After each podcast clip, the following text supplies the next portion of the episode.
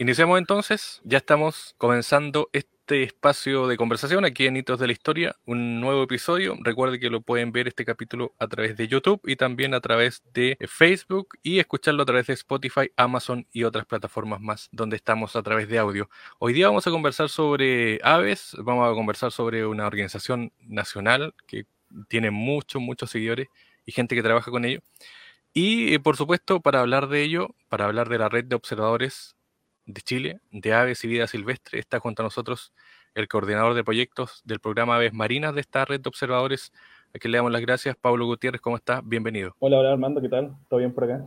Gracias por la invitación y qué bueno poder conversar del tema que más me gusta, que son las aves. Así es, pues. Eh, antes de introducirnos en la conversación, me gustaría que me comentes qué es la red de observadores y cómo se definen ustedes. Ah, ya. Eh, bueno, la, la, ROC, como todo el mundo le, le decimos por, por la abreviación, es una corporación sin fines de lucro, una, una ONG, que se dedica, como dice el nombre, a la conservación de aves y a los sitios de, donde habitan las aves eh, a lo largo de, todo Chile, en verdad. Eh, tenemos eh, equipos en varias partes del país y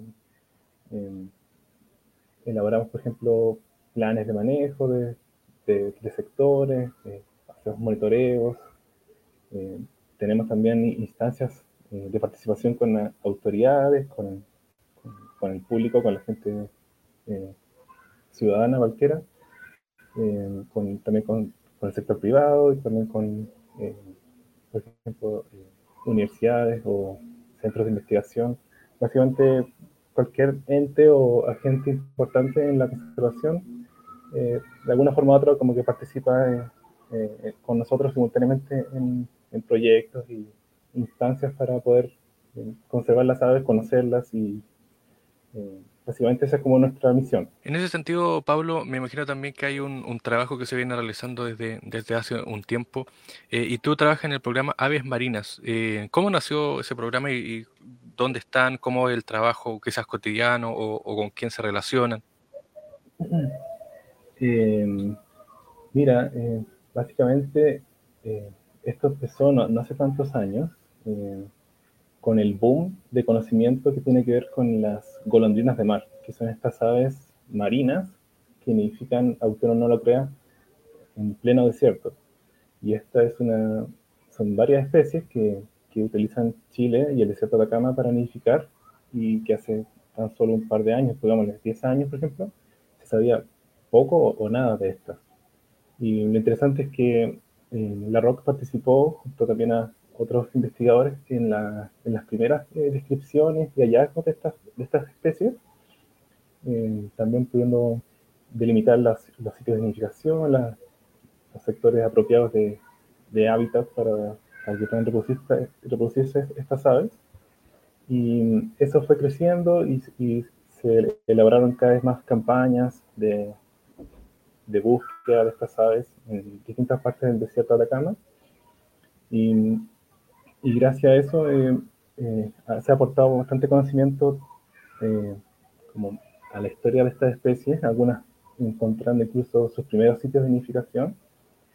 Y esto hizo que el, que el programa creciera y ahora somos casi una decena de, de, personas y profesionales que nos dedicamos en distintas partes del país, pero principalmente con un foco en, en el norte, por el tema de las golondrinas, eh, a, a, monitorearlas, a, investigar sobre ellas y también eh, precisamente a, su conservación. Esto implica eh, una etapa que es siempre de elevar información y posteriormente uno tiene que ir donde las papas queman, que es donde son, por ejemplo, elevar, elevar observaciones para un proyecto que tiene eh, que quiere instalarse sobre un sitio de unificación, por ejemplo, o eh, ayudar a una municipalidad a hacer un correcto eh, plan de iluminación, por ejemplo, que son, que es un, que me falta decirlo, pero estas aves se mueven de noche a su sitio de unificación, viven casi toda la vida en el mar, y cuando van a nidificar, a reproducirse en, en sus cavidades en el desierto, tienen que atravesar los valles, la mayoría, y en esos puntos cuando la iluminación es muy fuerte, se ven atraídas, ya sea los adultos o los eh, volantones, que en este caso son las aves que que, que ya desarrollaron su primera muda, su primer plumaje para poder volar desde el nido que nacieron hacia el mar. Y ocurre que cuando hacen este primer vuelo, desde el sitio de nidificación al, mar, se ven atraídas por las luces del valle de las ciudades y muchas de ellas caen al suelo, por ejemplo, después de estar exhaustas, porque se ven, se ven atraídas como, como se ve atraída una polilla, por ejemplo.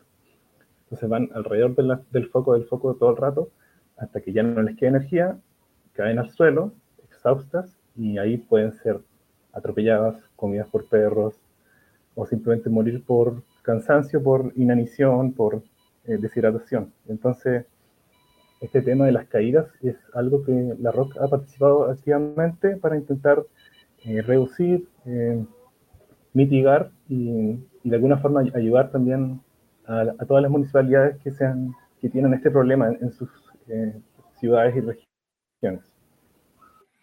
Hablemos ahora de, de, este libro que, si no me equivoco, tiene, ya va a tener una segunda edición que es Guía Aves de Chile, que es con ediciones del Mercurio, em, pero donde hay un, recorrido, por así decirlo, en cuanto al trabajo que ustedes han estado realizando con las aves.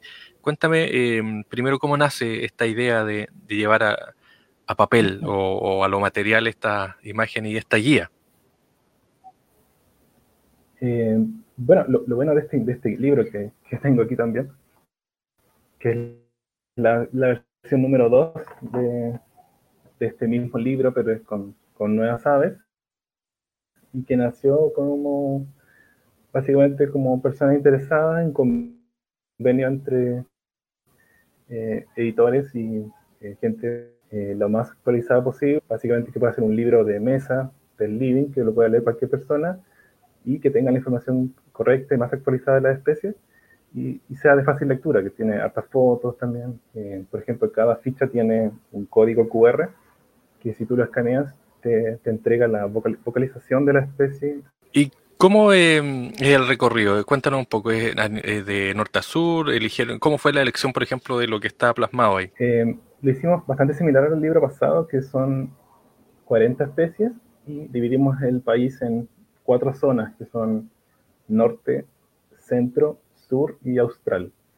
Y en, ese caso eh, quisimos escoger especies que sean no las más típicas que se ven en todas partes, pero tampoco las que sean muy raras y que nadie conozca. Entonces es como una mezcla entre especies emblemáticas, icónicas, otras que uno quiere que el público conozca, que son poco conocidas, eh, para poder elevar también su situación y, el conocimiento de que la gente sepa que esta especie existe y muchas de ellas están amenazadas, por ejemplo. Entonces es como una mezcla entre especies eh, emblemáticas, algunas no tan conocidas, otras que sí, Básicamente son 10 especies de cada zona y tiene una mezcla de, como de, de todo, en verdad. no sé si podemos...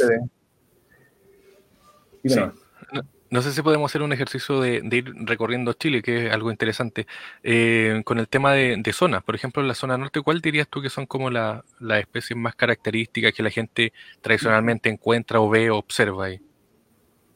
Eh, claro, claro. En la zona norte eh, bueno, eh, por ejemplo, lo que uno no puede dejar de ver cuando va a la zona norte son los jotes de cabeza colorada, la gaviota caruma, los picaflores, son como las típicas especies que cualquier persona que tú le, puedes, que le preguntes en la calle va, va a conocer. Eh, después de eso, como que hay un poco las especies que uno tiene que poco, moverse un poco para conocerlas, que, que muchas conoce como en teoría, pero no todo el mundo ha, ido a ver. Por ejemplo, si tú subes al, altiplano en la región de Arica, vas al Parque Nacional Lauca, puedes encontrar las, las famosas que son las, las taguas gigantes, por ejemplo, eh, el patopuna, estas especies que son típicas como de, de bofedales y altiplano y de, y de los lagos altoandinos, que son especies que solamente se pueden ubicar en ese tipo de ambiente y son buenas como características de, del norte de Chile en este caso. Y eh, norte, por así decirlo, hasta donde está cuarta región, eh, principio de la quinta región, más o menos dónde pueden encontrar esta especie. Eh, o sea, lugares, territorio específico. Claro, eso fue una cosa que, quisimos conversar con el Mercurio, que quizás uno, si ve así y quiere definir zona norte puede encontrar 10 definiciones distintas. En, este caso lo que hicimos fue eh, básicamente como entre el extremo norte de región de Arica hasta más o menos región de Coquimbo, por ahí, en este caso. Y, básicamente si tú vas eh, a la zona alta cordillerana, entre estas regiones también es, muy parecido como el, ensamble de, aves que puedes encontrar. Y ya después de, Valparaíso hasta por lo menos, no sé, Rancagua, por ejemplo. Sí, después lo que tomamos como zona centro, eh, básicamente entre, claro, cuarta región hasta más o menos mm, Ñuble, por ahí, es como esta zona de, de ambiente mediterráneo, de bosque esclerófilo que, que comparte también una gran cantidad de especies. En este caso, por ejemplo, las más típicas y que mucha gente conoce son la, eh, la turca, el tapaculo, son especies, eh, además de ser típicas de la zona, son endémicas y que solamente viven en Chile. Son estas, como, incluso como el mismo chucao, que también es un es pariente de la turca claro, que aparece ahí. son los conocidos, claro, son los conocidos como rinocríptidos. Son estas especies como son bastante de suelo, eh, no vuelan mucho, son muy vocales, vocalizan mucho, tienen la cola parada. Y hay muchas especies, y la mayoría de estas especies en Chile son endémicas. Entonces, es como que nos gusta también eh, eh, que, estén, que sean parte del libro porque les da como mayor atención para todo el mundo. Y ya después, no sé si para el sur, porque ahí uno puede decir sur, extremo sur, Patagonia. Eh, ahí me imagino que también dividieron el, territorio, porque eh, de, no sé, de Concepción o de Temuco al sur también hay una gran diversidad. Sí, sí, sí. En este caso tomamos, tomamos sur como es, claro, esa zona que es como pasaba la zona centro del bosque esclerófilo hasta eh, antes de la Patagonia, se podría decir, que es toda esta zona como de bosque así bien denso, como bastante húmedo, que llueve bastante. porque, por ejemplo, en Magallanes no llueve tanto, pero por ejemplo, si tú vas a Valdivia, a Temuco, en invierno llueve, llueve y el bosque es lluvioso y tiene otro tipo de ambiente. algunas especies emblemáticas son el, como el mismo que sale en la portada, que es el chucao. Eh, también está el loro choroy, por ejemplo, este loro verde de pico largo que también es endémico de Chile. Eh, son varias las especies que solamente se ven como en ese en ese rango o que, o que mayormente sea en ese rango también. Em, también quisimos tomar algunas especies que son de la zona sur, pero de islas, por ejemplo, como la, la blanca. También es una ave marina que, que, también tiene este problema que te comentaba de que se ve atraída por las luces. Aunque muy poca gente lo sabe, pero vive una, una gran población en Isla Mocha. Y claro, por Concepción por ahí. Sí, sí, sí. Y es una especie que solamente nidifica en Chile. Entonces, quizás no es endémica porque se puede ver en otras partes del océano, pero al solamente nidificar en Chile uno debería darle un valor mucho más grande.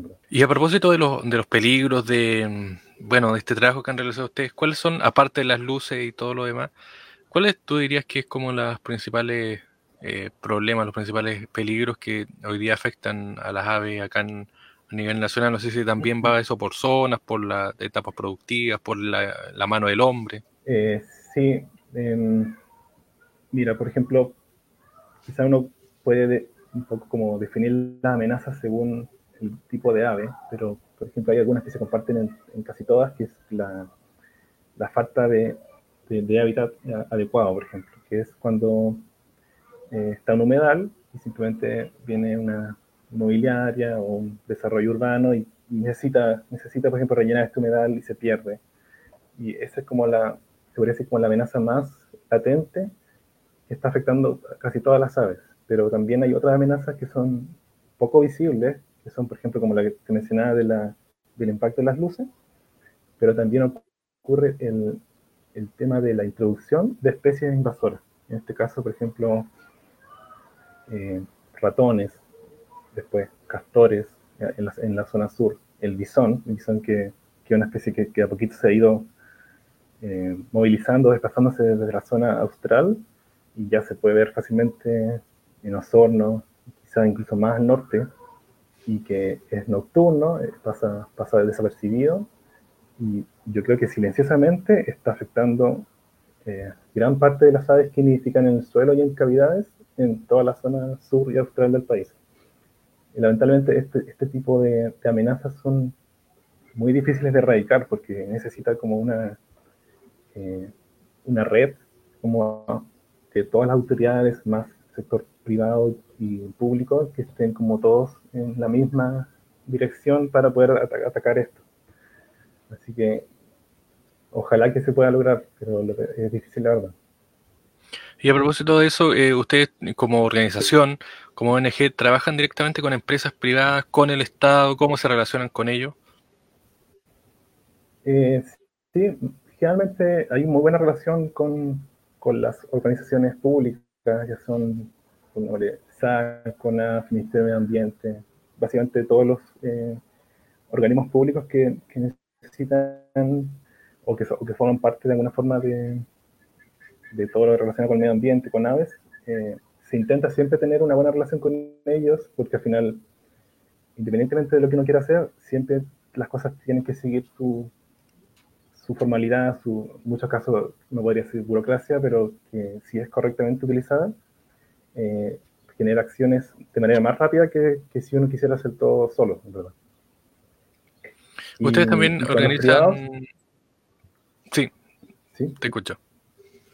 Ah, con, privados también la relación es, es, un poco como caso a caso, porque em, depende de qué tan, de qué se quiera trabajar en conjunto. Por ejemplo, nos toca a veces ver em, que una empresa quiere posicionarse en un lugar que, que, no sabe si es que puede afectar algún componente de, de AVE, por ejemplo, y nos hacen las consultas para saber si qué, qué pensábamos o, o, cómo poder como orientarlos en la, en la toma de decisiones y esas son cosas que uno igual eh, la hace como de manera voluntaria porque le importa que, que no se vea afectado el componente avifauna, pero tampoco es como que uno esté todo el tiempo eh, orientando a, toda la empresa a, a, saber dónde instalarse, sino como que es un poco caso a caso y, y es más que nada cuando se puede aportar en algo, se da la oportunidad.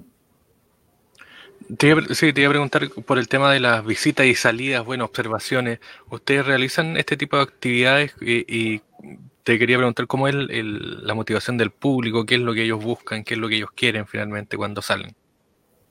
Eh, sí, sí, sí, sí. La verdad que en pandemia estuvo un poco frenado, obviamente, como casi todas las cosas, pero desde este año ya se han empezado a, volver a realizar y cualquier persona puede participar, desde un niño hasta una familia con, abuelitos, en verdad.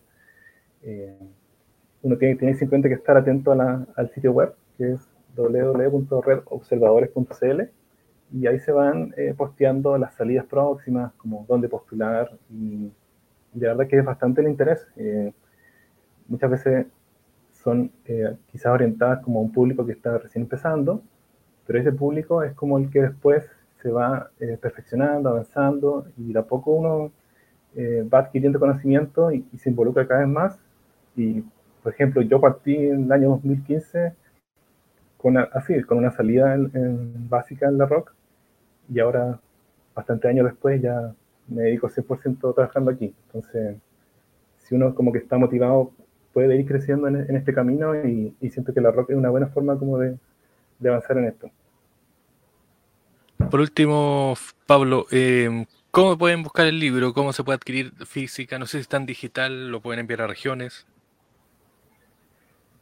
Eh, esa parte no manejo tanto, pero yo sé que el Mercurio tiene eh, editorial y que tiene convenio con, con, la mayoría de las librerías, eh, las típicas que uno ve en el mall. Entonces, yo imagino que apenas esté disponible para la venta, que si no me equivoco es ahora, como en estos días, empieza la venta. Eh, va a estar disponible en las, típicas librerías que uno ve cuando sale así como al centro comercial, en esas partes. ¿Y eh, qué actividades están planificando ahora? ¿En qué está la red de observadores? Eh, bueno, siempre hay actividades, la verdad, siempre hay actividades. como te mencionaba, es una, es una corporación que tiene equipos en distintas partes del país, así que todos los días siempre hay varias cosas que se están pasando al mismo tiempo. Incluso en este momento hay, hay un equipo en Perú realizando también eh, un terreno explorativo de aves también. Así que es un poco amplia la pregunta, pero básicamente se hacen bastantes cosas en distintos humedales y eso es lo bueno, que hay, hay estos proyectos simultáneos que están pasando. ¿Y cómo, se pueden inscribir, unirse, participar en sus actividades con ustedes? Eh, lo primero siempre es eh, intentar eh, acoplarse a las salidas, por ejemplo. Y una vez como que uno ya tiene ese contacto como primero con la, con la agrupación, siempre se da la oportunidad para poder seguir avanzando. O sea, si alguien de verdad está interesado, es cosa que que escriba a los coordinadores de cada proyecto y que, le, que mencionen, no, me gustaría esto, me gustaría esto, y siempre se, intenta dar la oportunidad para que, para que esto ocurra. Básicamente, si alguien está interesado, al menos pienso yo personalmente que si alguien está motivado, va a poder hacer como lograr todo lo que, lo que se eh, predispone. ¿Y la página web es? Es repobservadores.cl. Ahí me imagino que encuentran todas las actividades. Sí, sí, sí, sí. Están los proyectos también. Muy bien, pues Pablo Gutiérrez es parte de la red de observadores y también hablando sobre este interesante libro, esta guía en realidad de aves de Chile. Esperamos que, tengan mucho éxito y obviamente vamos a, estar atentos ahí a la, a la difusión. Muchas gracias Pablo, que tengas buen día, gracias por los minutos. Igualmente, gracias Armando, que estés bien.